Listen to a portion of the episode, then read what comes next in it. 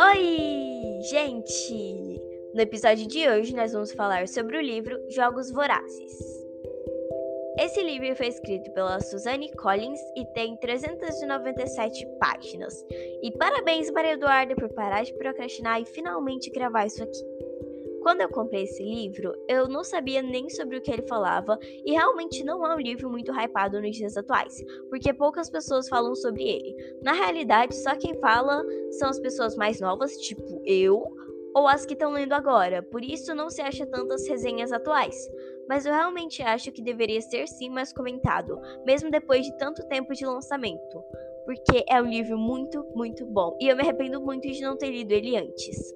Jogos Vorazes vai contar a história da Katniss, que eu realmente não sei pronunciar o nome, então desculpa se estiver errado, e ela é uma moradora do distrito 12, que é um dos distritos que compõem Penning, que é tipo o país em que ela vive. Vamos pensar nos distritos como estados e Penning como país, que aí fica mais fácil de explicar a história para vocês. E nesses países tem a capital.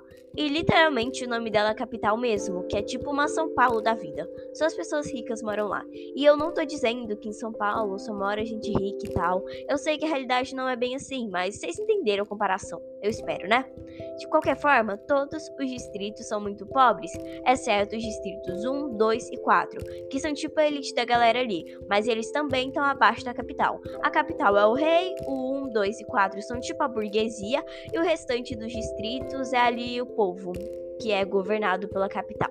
E todos os distritos são controlados por ela.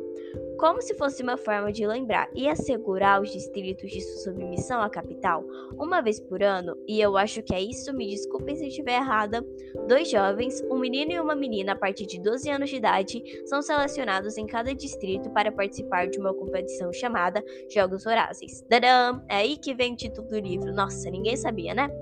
E essa parte é bem simples de explicar.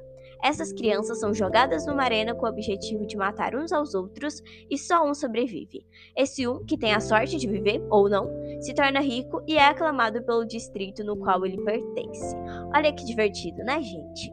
Óbvio que tem um monte de desigualdade e na grande maioria das vezes os campeões vêm dos distritos mais ricos, que são 1, 2 e 4, porque essas pessoas são treinadas a vida inteira para os jogos, então é óbvio que elas têm uma vantagem.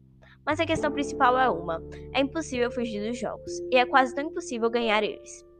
É por isso que, quando a irmã mais nova da Katniss, a Prim, que é sorteada para representar o Distrito 12 nos Jogos Vorazes, a Katniss toma o lugar dela, tanto para proteger a irmãzinha, que parece ser uma das únicas pessoas dos quais ela realmente gosta, tanto porque a menina é muito pequena, então as chances dela sobreviver eram mínimas. Junto com ela, o Peta é sorteado, e ele é um garoto com quem a Katniss já teve algumas interações. E eu não vou falar quais foram porque aí já é spoiler demais, mas ela não era amiga nem nada dele. Quanto à escrita do livro, eu achei muito fluida e ela te prende muito na história. Como é um livro de quase 400 páginas, em alguns momentos eu achei que a história não se desenrolava tanto e parecia meio lenta, mas todas as cenas de ação do livro são muito bem escritas e isso é um fato. É que eu me interesso por algumas partes da história, por outras não tanto, sabe? Aquelas partes em que não tem ação, que não tem nada de interessante, realmente relevante acontecendo, às vezes me dá vontade de pular. Até porque, pelo menos isso é uma opinião minha, tá? Eu achei isso.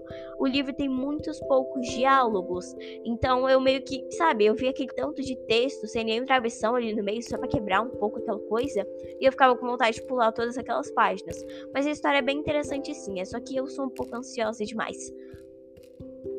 E quanto à protagonista, a Katniss, ela não se tornou uma das minhas preferidas, e é meio estranho para mim falar isso, mas eu acho que ela tem algumas características bem marcantes que valem ser comentadas.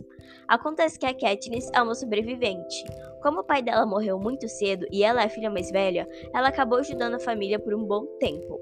Com esse passado sendo constantemente jogado na cara dela pelos Jogos Vorazes e por toda a capital, a Katniss tem uma enorme dificuldade de confiar nas pessoas e em aceitar as gentilezas dela o que ela considera ser uma espécie de dívida que ela vai ter de retribuir depois. Isso é um aspecto meio irritante dela.